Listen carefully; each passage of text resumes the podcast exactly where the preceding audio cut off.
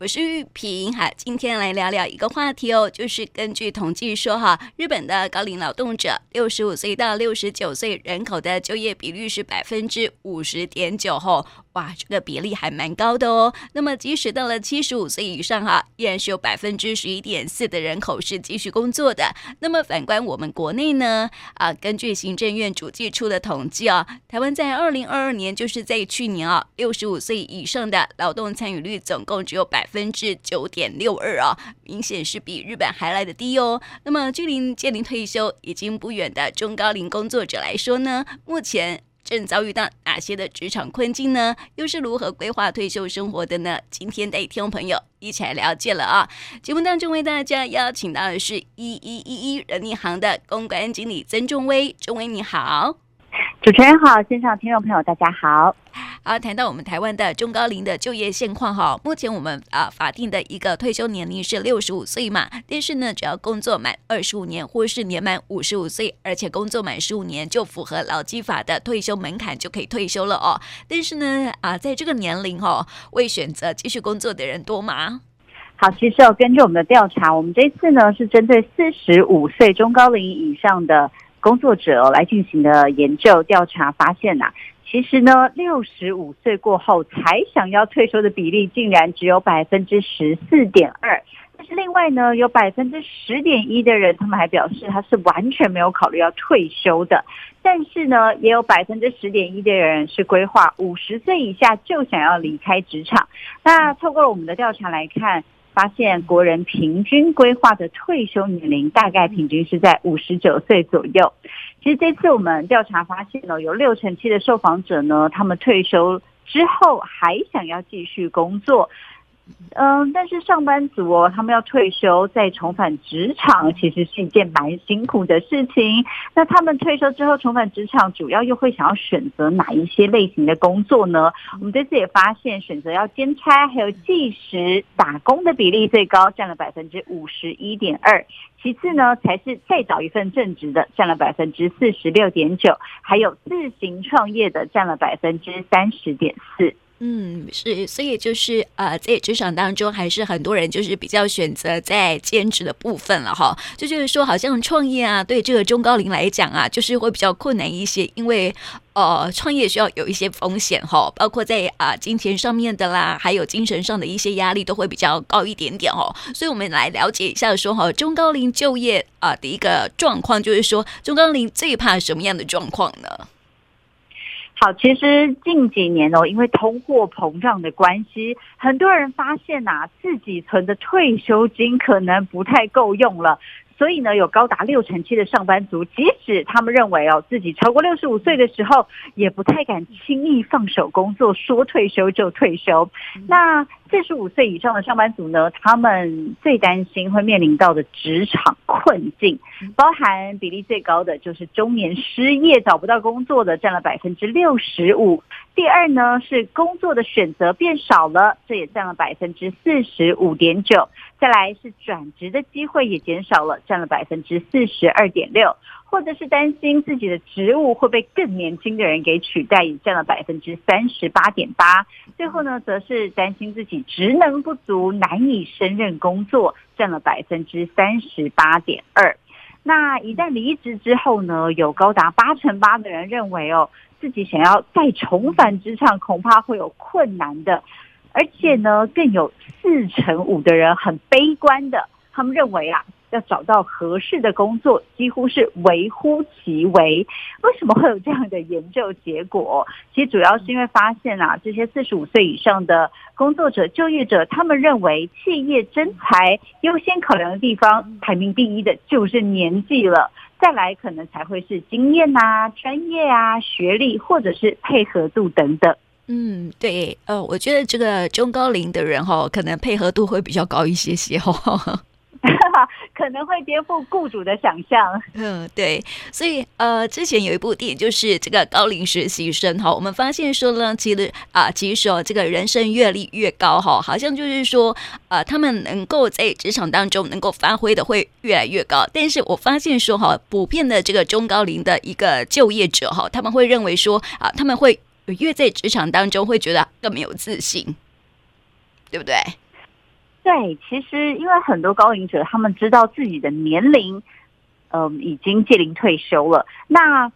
台湾雇主的刻板印象还是存在着某一部分的年龄歧视，所以呢，对于中高龄想要就业、二度就业或者再找工作的人来说，他们也会担心，嗯、呃，雇主会认为他不好用，或是不好配合。或者是难以学习新的技能，难以跟上时代等等，因此哦，让这些中高龄的就业者会有一些比较多的疑虑。嗯，没错。所以哈，我们台湾在四十五岁啊，就是要换工作的话，真的会觉得会让人觉得说，好像真的很困难哈，就是一个刻板印象。好像在就业市场当中哈，确确实啦，也是如此哦。不过我们啊也提到说哈，现代人呢，这个因为医疗的进步啦，还有这个我们的饮食生活形态的改变哈，而像这。这个哦，每个人的生命年龄哦，都会越来越越活越久嘛，哈。但是我们看一看哦，对，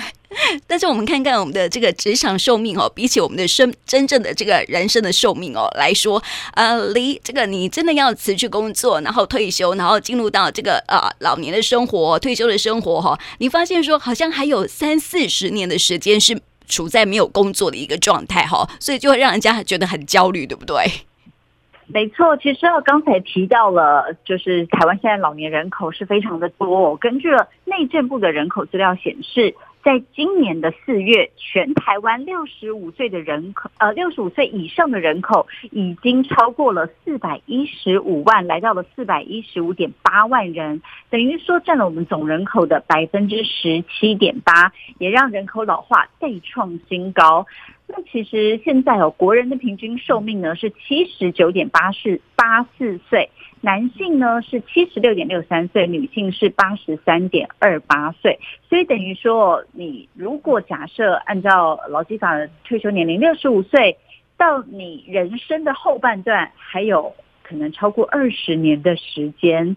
所以会让这些中高龄他们开始担心自己的退休金不够用了。那我们调查也发现哦，这些中高龄认为啊，他们每个月退休之后的生活费大概要三万五千两百零三元才够。但是呢，有高达九成的受访者会担心哦，退休之后啊，他们领到的劳保、劳退金根本没有办法支付他们老年所需要的生活费用。所以呢，有一些人是已经开始进行退休金的规划了。那其中哦，占比最高的呢，就是选择劳退自提，就是自提六趴的，有超过百分之五十一点八。再来呢，第二多的是进行了 ETF，像是股票、基金的投资等等，占了百分之三十五点八。还有储蓄型的保单也很受欢迎，占了百分之二十六点五。银行定存也有百分之二十六点一。那最后呢，投资副业，希望可以创造更多被动收入的，也占了百分之十八点五。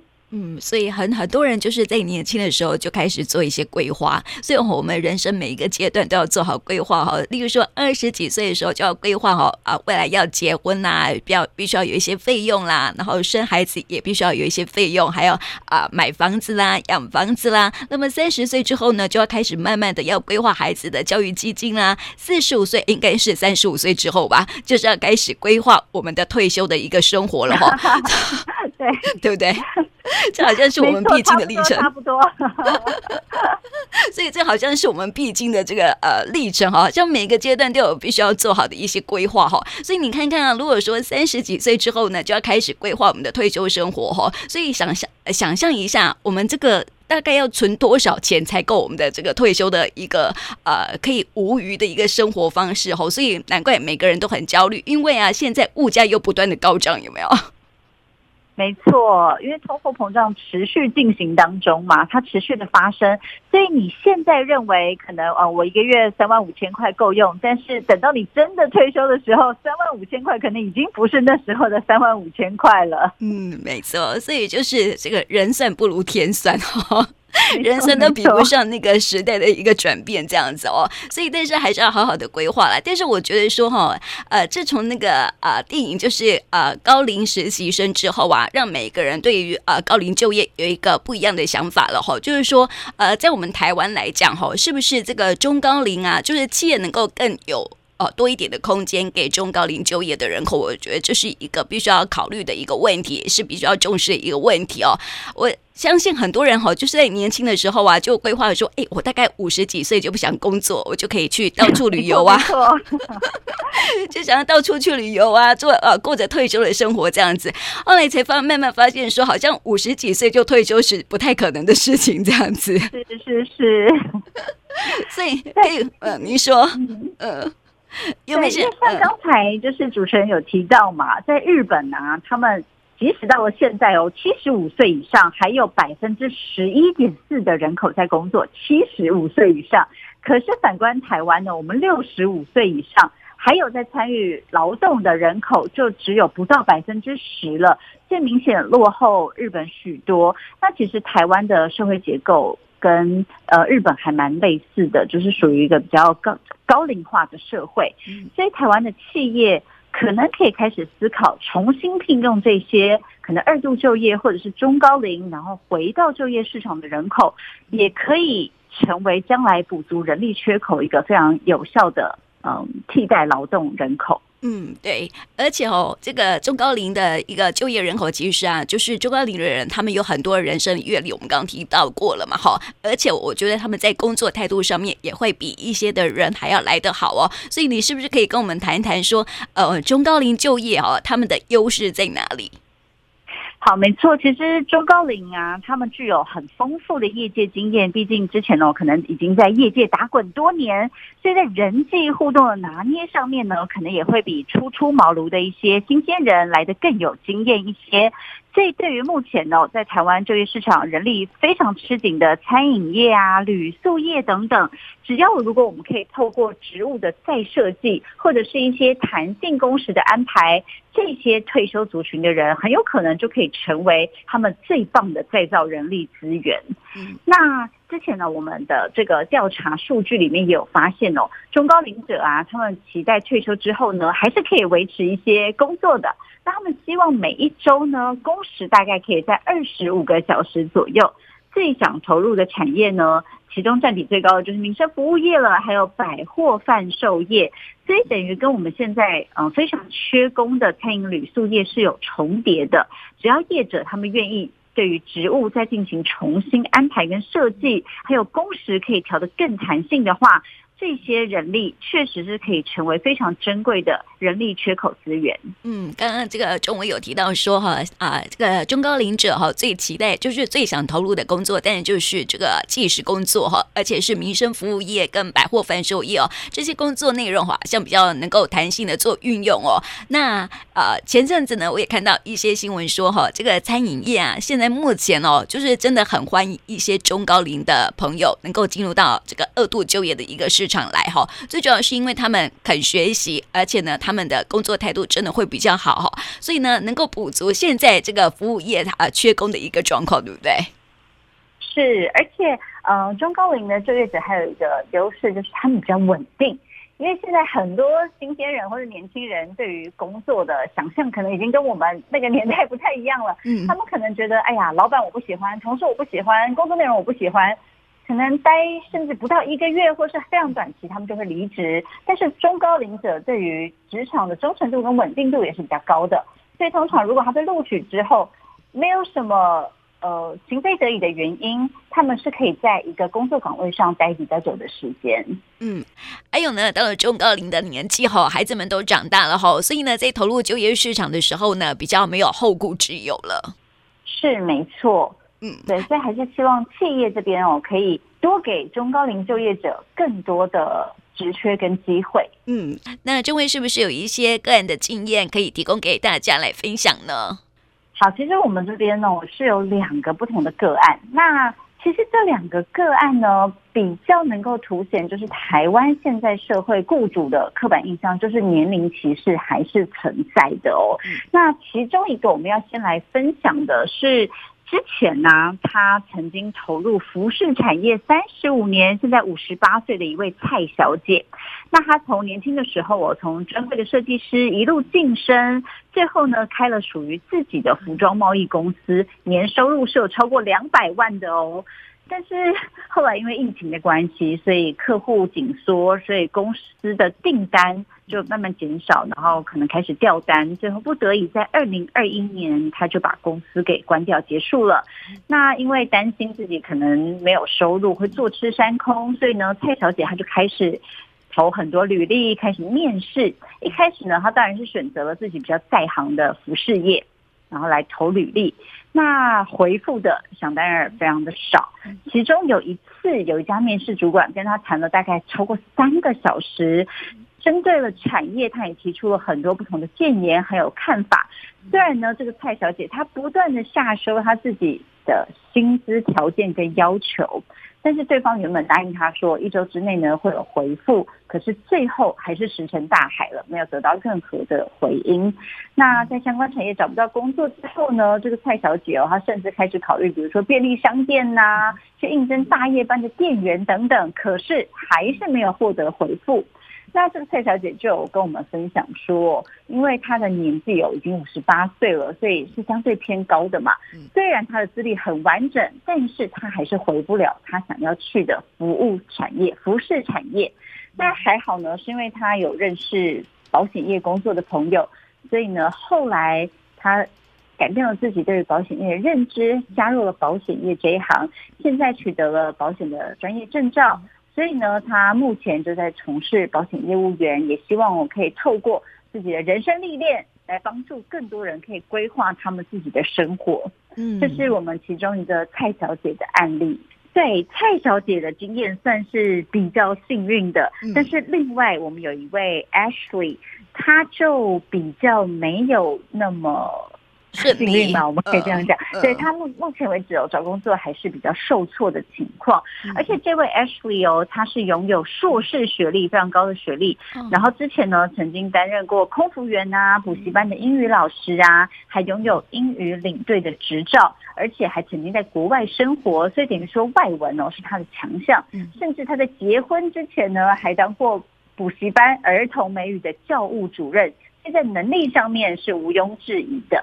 那后来因为结婚的关系，他离开了职场。四十二岁的时候，他打算要重新回到工作，可是没想到，光是帮他的朋友代班，就被安亲班的老板，但是有一点歧视嘛，或者酸言酸语，可能就问他说：“哎呀，你这样子体力会不会不行啊？体力会不会受不了啊？”所以已经听出来，老板言语当中有一点嘲讽的意思。所以后来呢，这位 Ashley 他就转而进行线上授课的部分。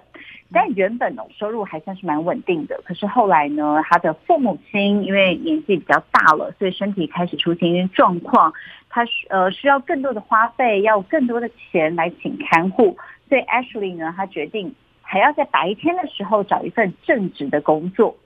可是呢，这个 Ashley 他有跟我们透露说，在两三年的时间之内，他接触了超过四十份的履历，却让他感觉到非常的挫折。因为不管是他想要应征补习班的老师啊，甚至饭店柜台啊，甚至跑到素食店兼差，结果都因为年龄这个关系卡关了。所以他回想自己的人生哦，就算他当过空服员啊，就是有硕士学历，好像也没有办法帮助他重回职场。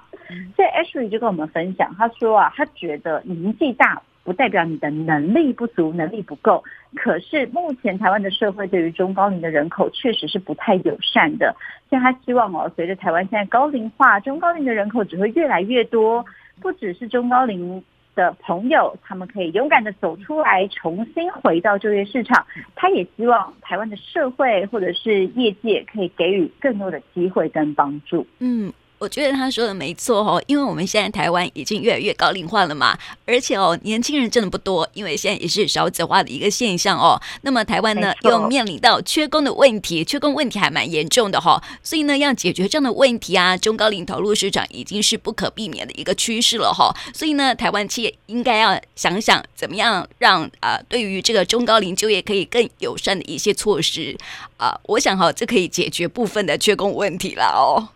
没错，没错，所以台湾的企业可能需要，嗯，